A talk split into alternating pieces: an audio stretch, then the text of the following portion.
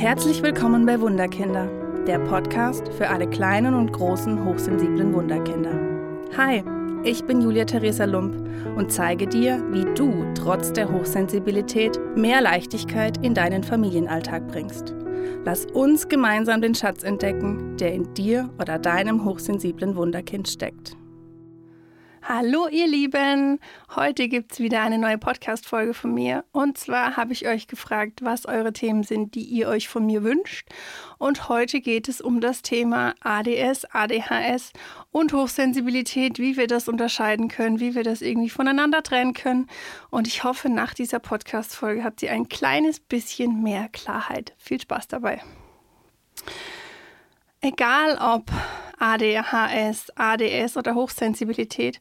So oft erlebe ich, dass im Kindergarten oder auch in der Schule Fehldiagnosen und Fehleinschätzungen gestellt werden, die einfach ja, in der Realität nicht tragbar sind und einfach auch einfach nicht stimmen, muss ich dazu sagen.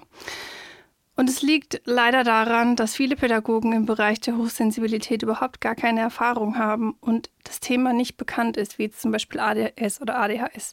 Wenn ich jetzt in meine Ausbildung, in mein Studium zurückdenke, muss ich auch sagen, das Thema Hochsensibilität war nie Thema.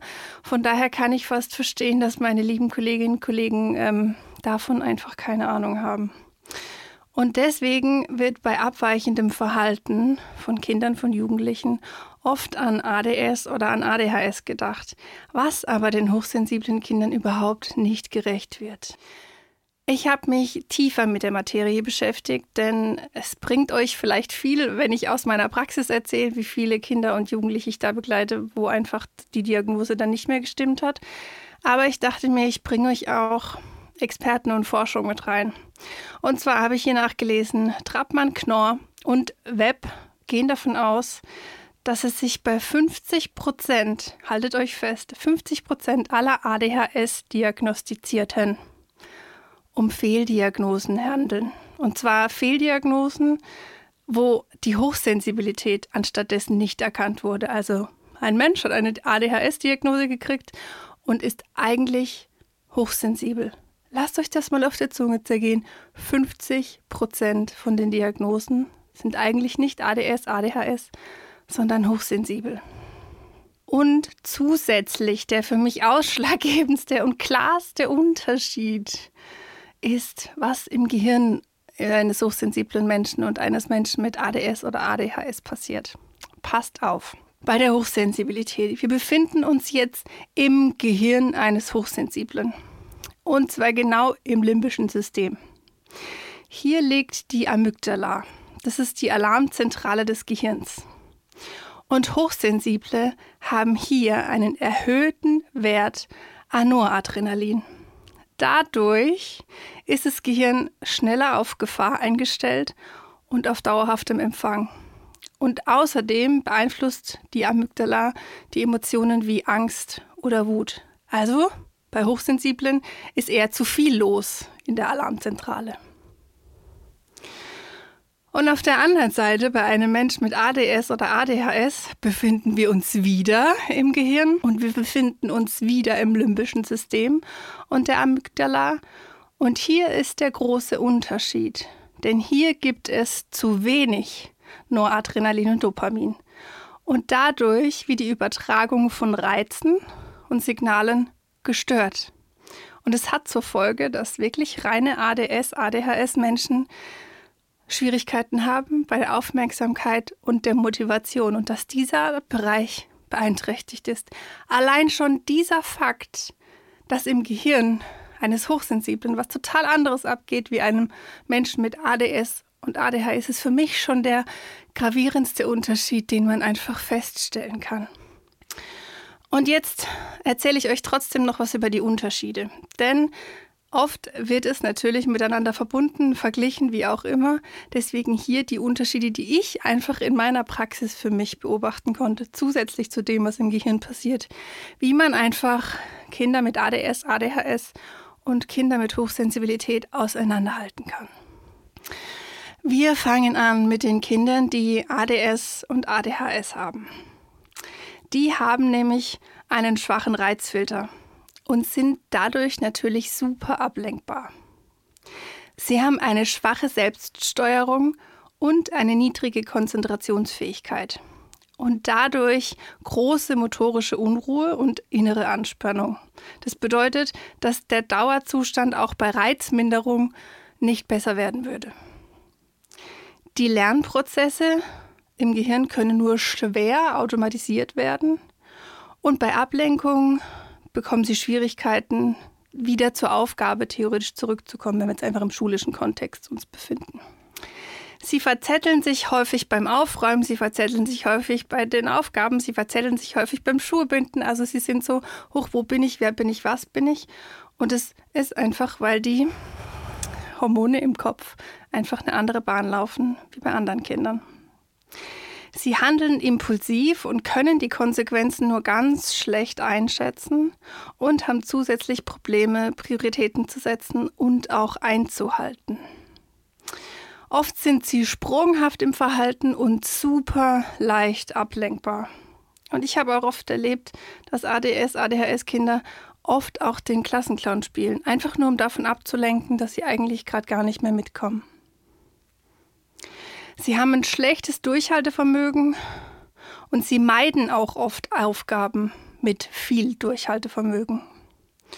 Zusätzlich kommt, dass sie oft Schlafprobleme haben, schlecht zur Ruhe finden und irgendwie ja auch dauerhaft irgendwie unter Strom stehen.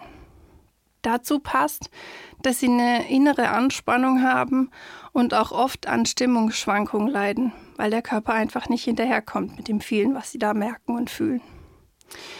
Die soziale Kompetenz ist oft eingeschränkt und sie haben eine hohe Risikobereitschaft. Sie suchen Abwechslung, Nervenkitzel, wie oben schon geschrieben, der, der Klassenclown. Da ist einfach viel los und das müssen sie einfach irgendwie rauslassen. Und oft wirken vor allem bei ADHS-Kindern die Kinder laut und völlig aufgedreht. So, und jetzt kommen wir zu den hochsensiblen Kindern. Und hier merkt man dann, wie schwierig es einfach wird, hier eine Unterscheidung zu treffen. Aber es gibt Unterschiede. Wir beginnen. Auch Hochsensible haben einen schwachen Reizfilter. Aber die Reizüberflutung kann kanalisiert werden. Das bedeutet, wenn ein Kind völlig überfordert ist, kann man es durch Pausen, durch Ruhe, durch Ablenkung, durch wie auch immer runterbringen und dann kann dieses Kind aus dem überforderten Verhalten rauskommen, was ein ADS oder ADHS-Kind nicht kann. Und Hochsensible können sich selbst steuern. Das bedeutet auch in reizüberfluteten Situationen wenn man dieses Kind rausnimmt, mit ihm spricht, wieder theoretisch erdet, kann dieses Kind auch aus dieser überforderten Situation rauskommen und sich selbst beruhigen, wenn es weiß, wie. Hochsensible haben, wenn sie das passende Umfeld haben, eine hohe Konzentrationsfähigkeit, was ADS und ADHS-Kinder einfach nicht haben. Und Lernprozesse können natürlich bei Hochsensiblen einfach automatisiert werden, was bei ADS und ADHS nicht passiert im Gehirn. Bei Ablenkung können sich hochsensible Kinder wieder zurückholen und dass keine Konzentrationsschwierigkeit besteht und auch, dass sie sich nicht abgelenkt fühlen. Also sie haben Möglichkeiten, sich wieder zurückzubeamen und einfach die Aufgabe fertig zu machen. Hochsensible können strukturiert aufräumen, die mögen Ordnung, die finden es total positiv, wenn die Ordnung herrscht und fühlen sich eigentlich total unwohl, wenn völliges Chaos im, im Umfeld einfach herrscht. Kenne ich von mir. Sie denken vor dem Handeln gründlich nach und sie können auch Konsequenzen abschätzen, was wirklich reine ADS und ADHS-Kinder nicht können. Sie können auch Prioritäten setzen und Ablenkungen aushalten und denen auch widerstehen. Das braucht natürlich Übung, das braucht natürlich eine Zeit, bis sie es verinnerlicht haben, aber hochsensible Kinder können das leisten. Ein wichtiger Punkt ist auch, dass Hochsensibel nicht gerne im Mittelpunkt stehen. Es stehen zwar die Sensation Seeker, also die, die wirklich so von außen den vielen Input brauchen, gerne im Mittelpunkt, aber die reinen introvertierten Hochsensiblen stehen nicht gerne im Mittelpunkt. Man kann auch sagen, sie haben viel Ausdauer, sie interessieren sich für viel, sie haben Aufgaben, die sie einfach toll finden und da haben sie eine riesengroße Ausdauer. Also man kann Kinder beobachten, die dann irgendwie stundenlang malen, basteln oder sonst was machen und das spricht natürlich komplett gegen eine reine ADS oder ADHS-Erkrankung. Hochsensible haben auch einen hohen Schlafbedarf. Denn durch die Reizverarbeitung haben sie natürlich da eine größere Erschöpfung, weil sie einfach so viel einfach wahrnehmen. Wenn das Umfeld passt, sind sie eher ausgeglichen. Sie bleiben aber auch gerne für sich und sind sehr empathisch. Und sie sind eher bedacht, sie gehen kein großes Risiko ein und vermeiden eher unbekannte Situationen. Hier wieder die Ausnahme des High Sensation Seekers, ähm, denn die unbekannten Situationen sind oft so überfordernd, dass sie sich eher gerne zurückziehen, was ich von einem ADHS-Kind nicht beobachten kann, dass es sich nicht zu, also da ist es einfach so, dass es gerne im Mittelpunkt steht und aber einfach auch nicht anders kann. Bei Hochsensiblen ganz anders. Und sie sind natürlich sehr zurückhaltend. Der Großteil der Hochsensiblen sind eher introvertiert, wie schon gesagt.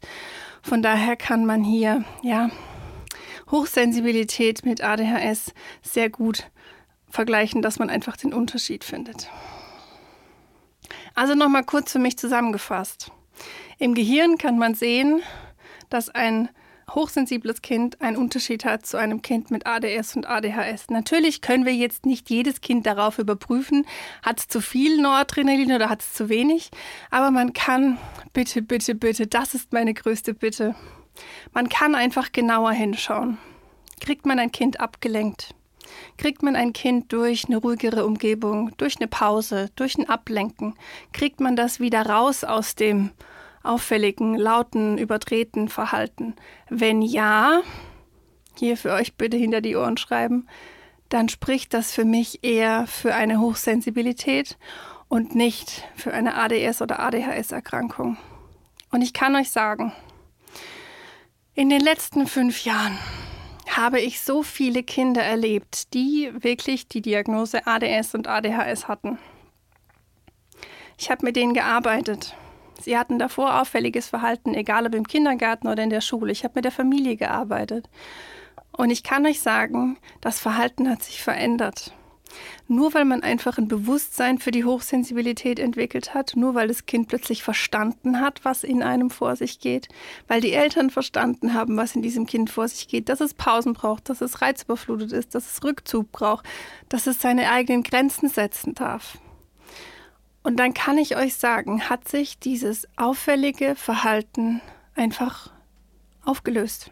Dieses negative Verhalten, was Kindergarten, Schule oder wer auch immer beschrieben hat, war durch das Bewusstsein, durch das Arbeiten, durch das Hinschauen fast weg. Und am Ende stehen alle dann und sagen, ja, warum hat uns das noch keiner früher gesagt? Warum hat uns das noch keiner früher gesagt, dass man solche Dinge tun kann und dass man keine Medikamente braucht, dass man keine ADS- und ADHS-Diagnose braucht? Es hat uns leider noch keiner früher gesagt, weil wir es nicht wussten. Und jetzt würde ich mich freuen, wenn du diese Podcast-Folge einfach ganz vielen Menschen teilst und ihnen damit zeigst, hey, es gibt noch was anderes wie die reine ADS und ADHS-Diagnose. Und 50 Prozent dieser Diagnosen sind fehlinterpretiert. Von daher teil gerne diese Folge an alle Pädagogen, an alle Eltern, damit einfach mehr Bewusstsein und mehr Klarheit über dieses Thema in die Welt kommt. Ich danke dir sehr, dass du auch heute dabei warst und ich freue mich wenn du beim nächsten Mal wieder einschaltest. Mach's gut! Hat dir der Podcast gefallen? Oder hast du Themenwünsche und Fragen zu deinem hochsensiblen Wunderkind? Dann schreibe mir gerne auf meine Homepage wunderkind-karlsruhe.de oder hinterlasse mir eine Nachricht auf Facebook und Instagram unter Wunderkind Karlsruhe. Ich freue mich sehr, dass du hier bist. Alles Liebe, deine Julia Theresa.